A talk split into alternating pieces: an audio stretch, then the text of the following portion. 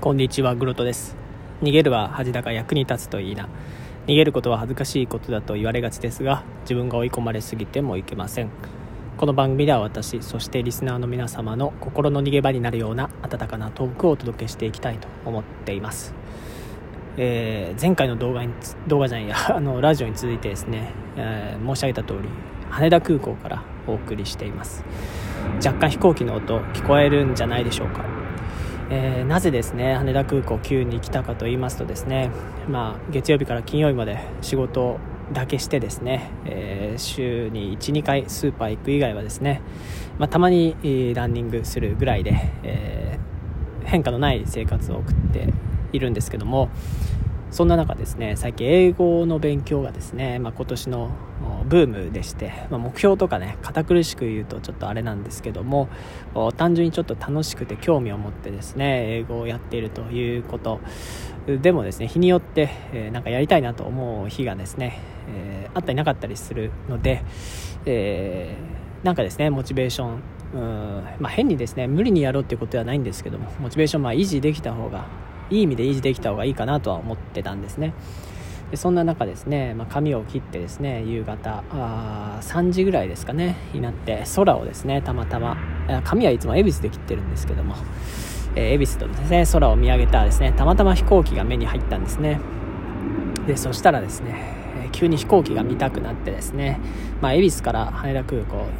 近いんですよ。30分ぐらいですね。しかも数百円電車で来れるということでですね、えー、思い立って急に来てしまったということです。でですね。結構、まあ、飛行機昔から好きだったとかそういうことではないんですけども、まあ、というのもですね小さい頃は結構乗り物が苦手で、まあ、今も苦手なんですけども、えー、離着陸でですね結構酔ってしまったりとかするのであんまり好きじゃなかったんですけども、えー、最近ですね。えー、まあ、これは昔から小さい頃から何度かラジオで聞いたことのあった JAL の提供してるジェットストリームってねラジオ番組ありますけども、まあ、それでね興味を持ってですね、えー、まあ、ぼんやりとは興味あったんですけどもここですね数年ですかねちょっとま英語に興味が出たりとか海外ですね少し興味が出てきてえー、かつですね仕事でですね海外のチームと打ち合わせしたりなんかする機会も増えてきたらですねちょっと海外に目が向くようになってきたということですね、まあ、あとですね、まあ、地元を離れてですね東京で暮らして、えー、まあ、東京にいる時間と地元にいる時間がですねだんだん近くなってきてですね、えー、もう一歩ですね、えまあ、田舎と都心と東京とですね日本以外のところ今度っていうことでなんか新たなステージに行くのも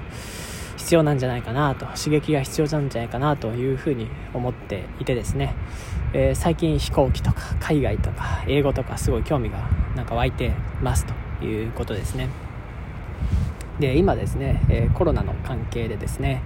えー、空港はかなり閑散としています、え、ほとんどが欠航欠航っていうことでねあの掲示もされてました。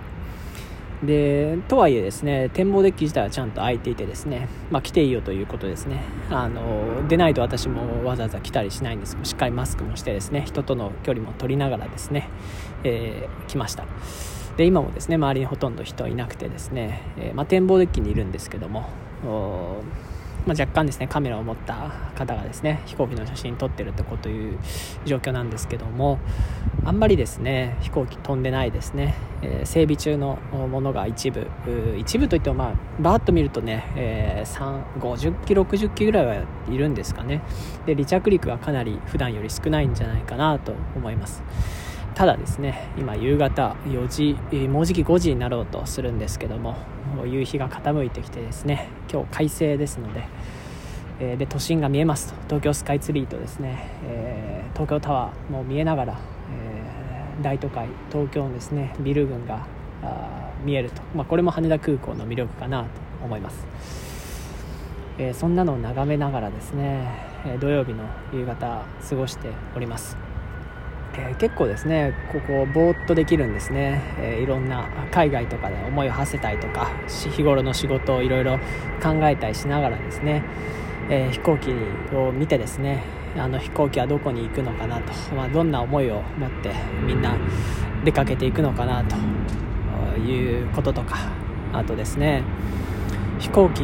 あんなに大きいのにですね綺麗に飛んでくわけなんですよね。本当にすごいなと思います。あんな大きい鉄の鉄じゃないのかな？何できてるのかな？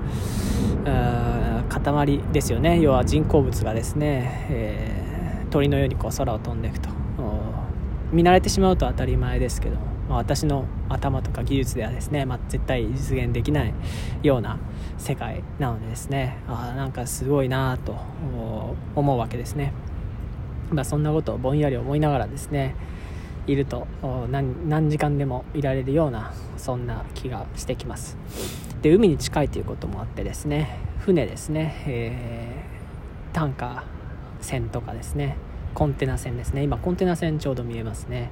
が東京湾に入ってきたり出ていったりするのも見えますし、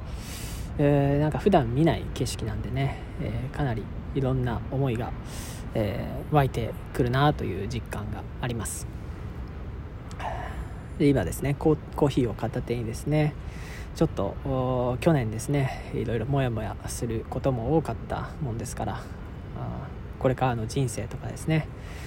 えー、後ろ向きにならないようにね前を向いて少し視野を広げてね、えー、いろいろやっていきたいなというところでですね、えー、こういった空港とかもですね、えー、来てですね、え心をリセットしたりとかっていうのもいいんじゃないかなと思っています。ちょうど夕方になってきましたんで、え飛行機のですねあのランライトもですね点滅するライトもですね、えしっかり見えるような時間帯になってきました。えー、非常に感慨深いですね。またですね、えー、人類がですねコロナを克服してですね、えー、活気のある、えー、羽田空港に戻ってですね私もぜひねあのこれを利用して、え、ビジネスしたりとかっていうのをねあの思い描きながらですねその時のためにですねまあ、えあの外国語って英語だけじゃないんですけども、まあ、まずはね英語できないと始まらないのかなというふうに思うので、まあ、こういったところをですねモチベーションにですね、えー、今年は英語頑張りたいなというふうに思っています。でまあ変な話ですけども仕事もね今のものに固執しているわけでもないのでねなんか航空業界に関わるとかねなんかなんか全然点で違うねようなこととかあと、まあ、仕事内容は一緒だけれども海外にですね行くとかちょっとね、えー、違った展開も考えていきたいというふうに思っています。はい。ということでね今日は東京国際空港羽田からお送りいたしました。それではグロトでした。皆様も良い週末を楽しみください。